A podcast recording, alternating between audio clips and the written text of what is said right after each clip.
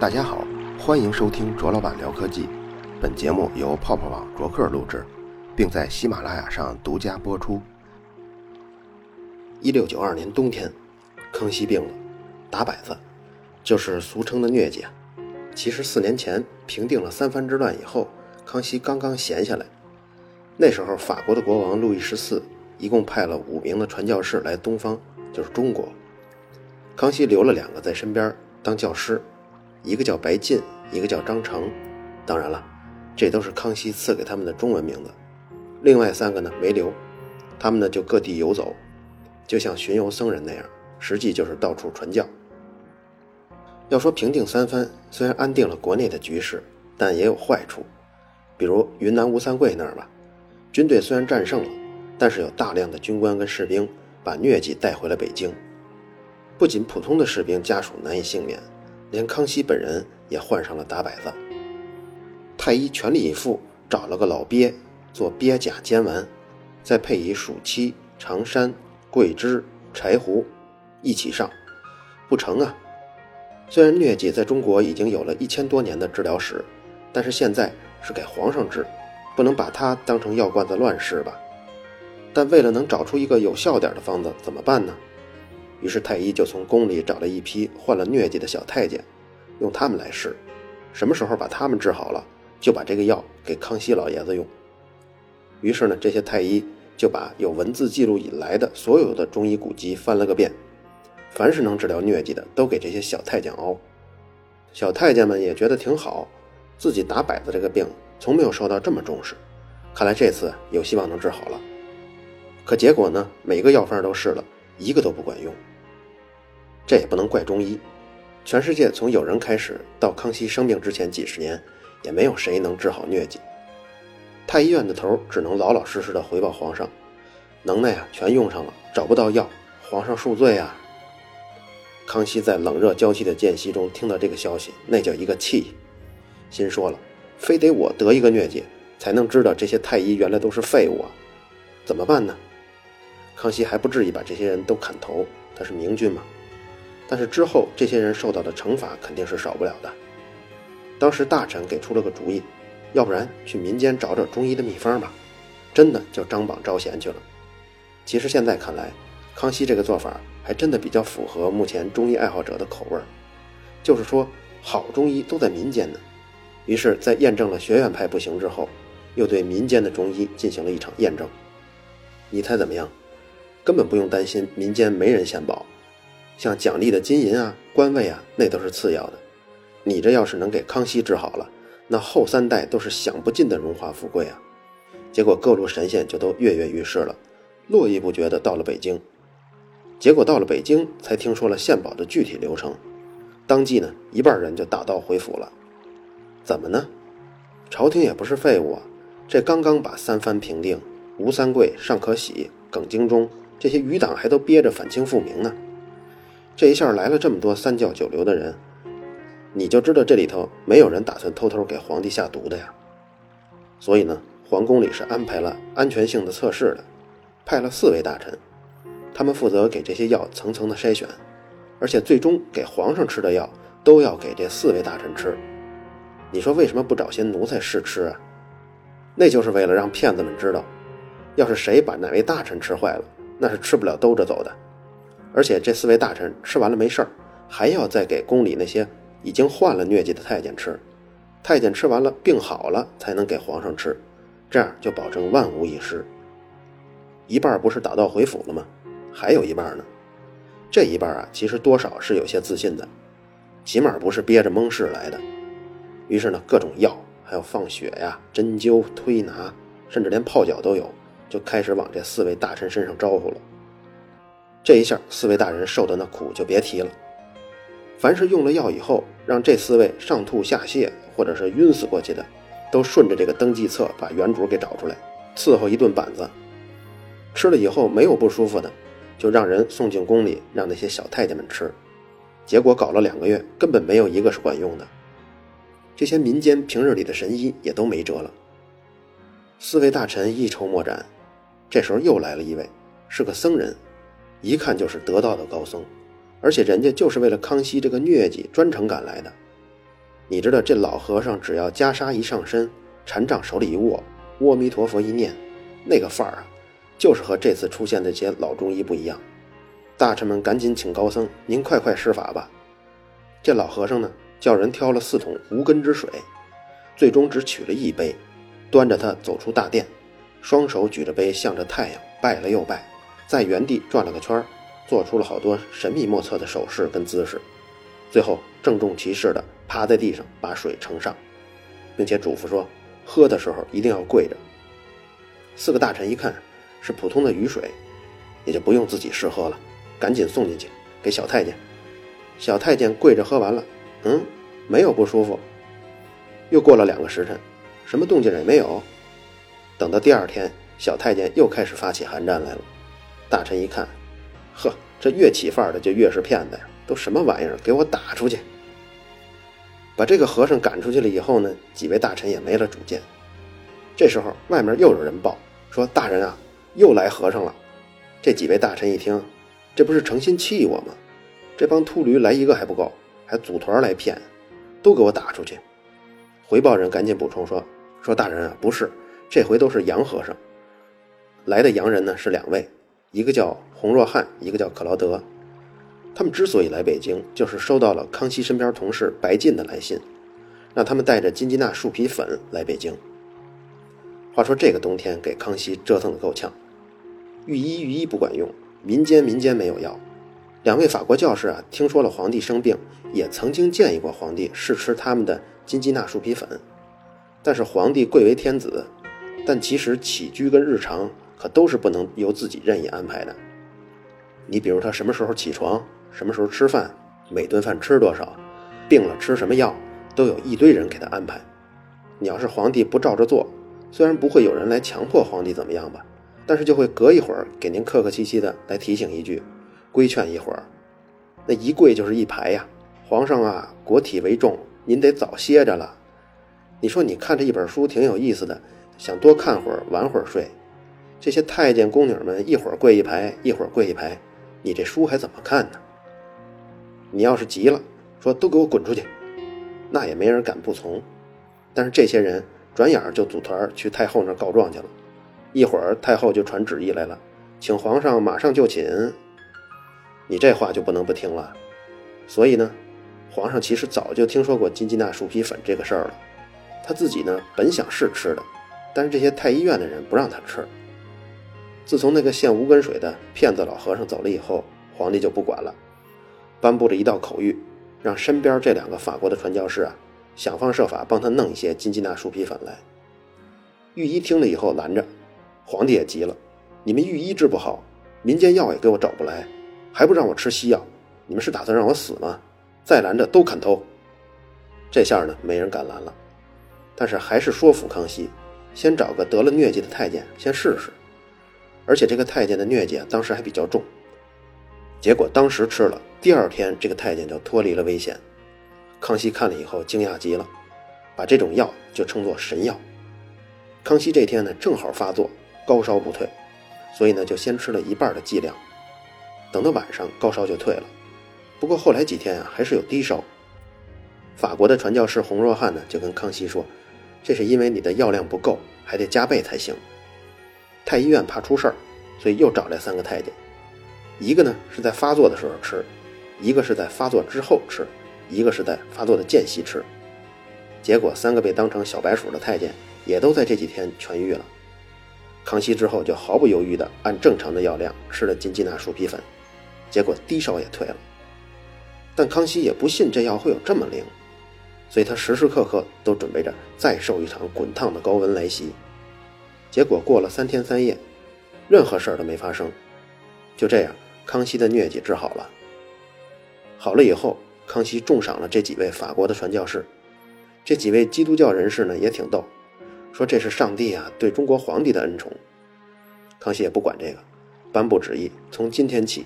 允许西方人在北京传教，之前呢是只允许在几个通商口岸传教，而且亲自还在紫禁城挑选了一栋最牛逼的楼，赏给了这些传教士住。这段故事呢，最早记录在洪若汉神父1703年写给另一位神父拉雪兹的信里。1995年6月份翻译成中文，名字叫《杨教士看中国朝廷》。此后呢，康熙就拿金鸡纳粉当宝贝了，赏赐大臣的时候，有时候也会用上这个，而且还都是重赏的时候才给。过了十七年，有一个叫曹寅的得了疟疾，写信给康熙皇帝求这个神药。康熙一看。这是早年间自己的御前侍卫啊，而且又是之后的江宁织造，自己的宠臣病得都快死了，赶紧的，赶紧加急快马给送药去。一个北京，一个南京，等到把金鸡纳粉送到了，曹寅刚刚过世。曹寅是谁呀？就是曹雪芹的爸爸。想来啊，如果这药要是及时吃到了，估计现在也就没有《红楼梦》了。康熙得了疟疾这个事儿，中医是怎么绕也绕不过去的，一块沉重的心病。中外的历史都记录着这件事儿，所以中医只好装聋作哑。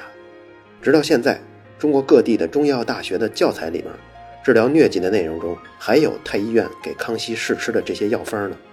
也不知道中医声称自己可以治疗疟疾，得需要多厚的脸皮才可以说出口。这是三百多年前的事儿，不去争辩。其实，在一九三几年，历史是何其相似，毛主席也患了疟疾，也是金鸡纳粉最终治好的。中医的阴阳五行理论来理解疟疾呢，就是因为疟邪而引起的。中医体系中从未发现过疟原虫，也就是疟疾真正的病因。但现在你要是问中医，他们还是有的说。他们会说，疟邪的疟指的不是疟疾，而是一些其他的病。所以中医中的草药里记录着可以治疟的，并不是现代的马拉利亚，就是疟疾的英文呢。但无奈。疟疾这种病，它的病症表现起来特征是非常非常明显的，就是一会儿冷一会儿热。所以，要是翻开中医的古书给中医们看，你不是说这个疟不是马拉利亚吗？那么古书里的症状怎么写的也是一会儿冷一会儿热呀？这时候呢，中医就会又想出一招，他们会说：没错啊，中医中的疟是马拉利亚，而疟邪中的邪指的是疟原虫，而不是邪气。哎，你看。正反把理都占全了。假如你问，怎么一九五三年全中国还有三千万的疟疾患者呀？不是中医能治了吗？那他们会跟你说屠呦呦，说屠呦呦发展了中医，所以才进步了嘛，才能在一九七五年以后治疗疟疾。那我告诉你，屠呦呦根本没有利用一丝一毫的阴阳五行、穴位经络的理论，他是隶属于中医研究院中药研究所的。毕业于现在的北京大学医学部药学系。当年中药研究所中很多一线的科研人员，都是从这种顶尖的医学院校毕业的药学专业的优秀人才。虽然挂着的是中医的牌子，但是中药研究所走的路却是很正规的。他们都接受过正经的医学、化学、生物学的训练。他们研究的是什么呢？就是研究中草药的有效成分，研究煎熬中草药中化学过程是怎么变化的。他们都是遵循药学研究的各种程序跟方法，包括对青蒿素的提取，对药物有效性成分的分析。以青蒿素来说，可不是灵机一动就想起用乙醚来萃取的。药学专业的同学可能会知道，萃取的过程常规的做法就是用水萃取一遍，再用乙醚、乙醇这种东西萃取一遍，这样呢就可以把水溶性的跟脂溶性的都拿出来了。对中药来说，除了以上两步骤。他们还会把煎服中产生的那些蒸汽都收集起来，并且进行检测跟分析，这样就防止成分的丢失。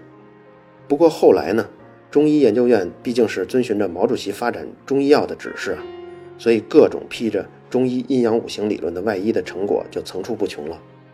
当这一批人因为中医的成果晋升了以后，之后这个单位就和最初那批科研人员的味道大相径庭。以我分析，为什么中国当代知识界出现了那么强的反对中医的情绪和内容呢？而其他国家他们就是不一样的。你看，即便是发达国家，美国、英国、日本，在他们的医疗体制中也同样存在传统医学。比如以美国为例吧，它是真正的各民族的大融合，所以各种的传统医学都出现了。比如像印第安呢，韩医、中医、印度的草药、顺势疗法、意念疗法。能量疗法千奇百怪，从业者呢和按摩师和理疗师其实属于同一级别的，和正经的拿着行医执照的医生差距是特别特别大的。有病乱投医的心态，各国人都有，所以在严格的监控下，刚才所说的这些，全都被美国的医疗管理部门归为替代疗法。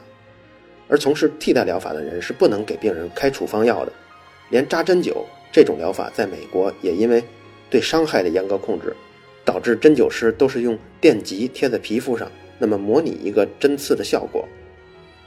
也就是说，美国的医药管理部门因为考虑到这些替代医学缺少医疗证据，所以呢，他们要把替代医学带给病人的这种伤害的可能性要降到最低。所以这些替代医学在发达国家仍然是可以跟主流医学相安无事的，只不过占比非常非常的少。你要是非信这些替代医学呢，那你就去让他们给你做法，或者是电极，或者是按摩针灸，但是这些产生的费用大多是不能报销的。更不要提这些替代医学行业中的人进入国家医疗管理部门，参与制定医疗制度了。所以在这些国家，替代医学只是存在于民间的一种自愿的行为，而中国的情况完全不一样，因为政治的影响盘踞在医疗管理层，而且他们还参与制定政策，这样就很危险了，而且存在明显的不公平，比如对药品监管上的不公平，对医生待遇的不公平。这才是中国知识界反中医，而且情绪这么强烈的一个最重要的原因。好了，关于中医的内容呢，咱们就先说到这儿，咱们继续说故事。因为接下来的故事可能听了会让人觉得绝望，但也令人思考。金鸡纳树皮、奎宁，这不是对疟疾有效吗？青蒿素为什么还有这么大的作用？这里有两个要素要解释，一个是疟疾分布啊，它是起起伏伏的。控制疟疾最重要的反而不是靠金鸡纳树皮，而是靠一种杀虫剂 DDT。因为传播疟疾基本上就是一个途径，就是蚊子的叮咬。疟原虫从蚊子的体内进入人体血液，然后在人体的血液里繁殖。这些含有疟原虫的血液呢，被蚊子再吸食以后，再去叮其他的人，疟原虫就从一个人转到另一个人身上了。DDT 这种大家可能都听说过。印象中是不是一个特别有害的毒药？但听了故事你会发现，其实你之前只了解了 DDT 的其中一个面。曾经有一段时间，疟疾这种疾病被控制得非常非常好。比如像1946年，意大利的萨丁岛开始了一次灭蚊的行动。刚开始以后的第一年，1947年，萨丁岛出现了7.5万个疟疾病例。灭蚊行动一共进行了四年，到了1951年的时候。岛上的疟疾病例从7.5万降到了只有九个。他们用来灭蚊的就是 DDT，因为 DDT 的发明，其他国家也在大量的使用。比如斯里兰卡的疟疾从1947年的300万下降到1956年的7300个，到了1963年，斯里兰卡只有18例疟疾。其中作用起的最大的是1958年，美国政府给全球提供了一个长达五年的。消灭疟疾的专项拨款，就是给全球各国，尤其是那些疟疾猖獗的国家，进行了两年。到了1960年，已经有十几个国家彻底消灭了疟疾，还有些国家没有彻底消灭呢。比如像印度，从7500万降到了5万；中国的疟疾病人也从3000万降到了几十万。但是随着美国五年项目的到期，到了1963年，资金又没有了，所以从1963年之后，各地的疟疾又开始疯长。比如，一九六九年，印度的疟疾从五万升到了一百万，斯里兰卡从十八人升到了五十万。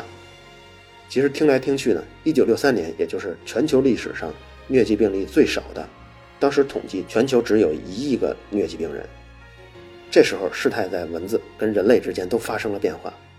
对人类来说，原先本来要因疟疾而死亡的人，现在活下来了。但是粮食短缺导致这些人没有死于疟疾。却之后又死于了饥饿。当然了，我不是提倡说要用疾病来控制人口的，而是因为杀虫剂控制疟疾导致人口增加，尤其是落后那些国家，他们的经济没有增长，光长人口了，所以对于他们来说，只是把贫困的问题从疾病推后到饥饿。对蚊子来说呢，事态也变了。一九七零年，联合国卫生组织发布了一个蚊子对 DDT 耐药性的报告，所以他们建议各国。都换用其他药物，因为 DDT 威力已经不是那么强了。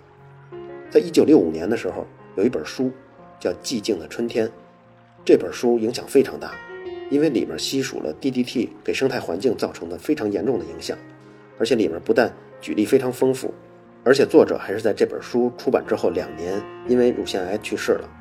当时就有很多人把这个乳腺癌归因为 DDT 的大量使用，于是，在美国的文化界，DDT 引起了非常大的轰动。所以之后针对 DDT 的回溯性的研究也非常多，而且也发现了这个问题的严重性。美国的反应是最快的，在一九七三年就全面禁止了 DDT，随后各国呢也都效仿美国。中国的反应是比较慢的，在二零零七年才禁止了 DDT 的生产。从 DDT 禁用后的三十年的时间里，发达国家就没有再像从前利用 DDT 那样大面积的使用杀虫剂了。疟原虫其实也就是在这三十年里恢复了元气。那么我们接着要说第二个要素，既然消灭疟原虫从杀虫剂这个方面已经走到头了，那么就要从治疗感染的人入手。从康熙那个例子，大家就可以看出来，金鸡纳树皮的价格肯定是不便宜的。一直到了氯喹这种药物诞生，价格一下才降下来。降下来以后，有一些地区甚至像我们现在往食用盐里加碘那样，往食盐里加氯喹，目的呢本来是想防止疟疾，可谁知道呢？这种做法是适得其反的，因为你像盐里加的氯喹，剂量远远不够。这种微量的氯喹不但不能治疗疟疾，反而给疟原虫产生抗药性提供了一个非常好的环境。之后，以氯喹这些原理制作的这些抗疟疾的药物，跟氯喹差不多，比如像阿莫地喹、甲氟喹，这些全都在之后产生了抗药性。这些药都是怎么起效的呢？它们都是靠这个药物阻碍养分从疟原虫消化道进入细胞，阻碍这个过程。所以吃了这种药的疟原虫，最后都因为营养不良而饿死了。但是后来的疟原虫都渐渐演化出了抗药性。氯喹类的这种药物就可以快速的排出体外，所以这些疟原虫就不会因为缺少营养而死亡了。于是大约到了一九七几年，像越南的疟原虫有一半以上都不怕奎宁了，这才引发了上一集我们说的毛主席应邀从国家安全角度、从军事角度举国研制抗疟疾的药物，最终才导致了屠呦呦获得了诺贝尔奖。其实青蒿素从一九七三年就开始在军队中使用。但那时候还算是军事机密，不能公布出来。但因为他们对疟原虫的作用原理跟奎宁是完全不同的，所以疟原虫是很难快速的产生抗药性。如果要在一九七三年就能在全世界大面积的使用，对这种有害的微生物疟原虫来说，可以算上一次特别沉重的打击。因为这个时候全球的 DDT 灭蚊的效果还没有完全的消失。如果能趁热来一把扫荡，还能为人类赢得一个。五十年到一百年的时间，来研发新的药物抗疟疾。如果效果好，甚至可能像人类消灭天花那样，让这种东西彻底的消失。但是这是军事机密啊，肯定没法传播。而真正传播开来，还是上集说的李国桥在《柳叶刀》上发表了第一篇关于青蒿素治疗疟疾的国际的论文。这篇论文一九八二年才发表，虽然发表以后赢得了关注，而且有效成分也已经找到了。但是因为当时中国的制药水平比较落后，那时候送测到世界卫生组织的青蒿素是通不过审核的，其实也就是疗效不达标。真正推广到全世界商用呢，是二零零零年以后的事儿，就是诺华制药跟中国来合作，他们负责完成制造，并去各国走审批程序，所以这一耽误就是三十多年。到了二零零七年，世界卫生组织已经在实验动物身上发现了。在湄公河流域的疟原虫中，已经有百分之三十对复方青蒿素产生了抗药性。在柬埔寨大规模的临床试验中，虽然青蒿素治疗的效果要好于氯喹这类药物，但是始终有少数的疟原虫顽强地活着。人们也没有办法，只能用联合用药的方式来杀灭更多的疟原虫。最终能活下来的就是既能抵抗青蒿素又能抵抗奎宁的疟原虫。这种虫虽然毕竟是少数。但还是有。翻回头想想，金鸡纳树皮从发现到几乎没有什么用，经历了接近三百年的时间。但青蒿素只经过了三十年的时间，就已经遇到了明显的抗药性。和奎宁的三百年相比，几乎是刚刚投入临床试验就出现了抗药性。这样呢，我国药物学这么一个非常难得的成果，现在看起来其实是非常脆弱的。当然了，人类面对微生物的战斗，注定就是脆弱的。抗生素也同样面临着超级细菌的挑战。复方青蒿素疗法可能很快就要重走奎宁的，可能很快就要重走奎宁的老路了。一九六三年到一九七三年，一个几十年甚至上百年不遇的机会已经错过了，怎么办呢？也就只好等待下一个机会。在下一个抗疟疾新药到来之前，疟疾会猖狂到什么程度呢？给个数字，现在每年是有五亿人感染疟疾，在全世界所有的传染病中排名是第一的。人类跟疟疾的战斗，马上又要回到康熙那个年代了。这个故事讲起来很曲折。听了之后，难免让人思考：科技确实延长了我们的生命，但它会不会加速我们整个物种的灭亡呢？科技让更多的人生出来，延长他们的寿命，但是在有限的资源下，终究会面临一个资源枯竭的局面。我们是不是应该返回到男耕女织、茹毛饮血的年代呢？但那个年代平均寿命也只有三十岁，不是被吃掉，就是病死了。当我们把少数的个体健康当作关注点，和当我们把全体的人类当作关注点的时候，对科技发展会得出不同的态度。我认为，在我们基因中还没有进化出一个自我约束、过度繁殖机制之前，我们还是脚踏实地把一件件事儿弄清楚，这才是最稳妥的选择。即便我们可能知道某些东西存在，某些东西有效，但是在我们证实它之前，我们都默认它无效跟不存在。我想，只有这样，生存的机会才会降临到我们头上。好了，以上就是本期卓老板聊科技，在同名的微博和微信公众号中还有其他精彩内容，期待您的关注。如果您对本期节目非常认可，也可以在收听界面的最下方为我打赏。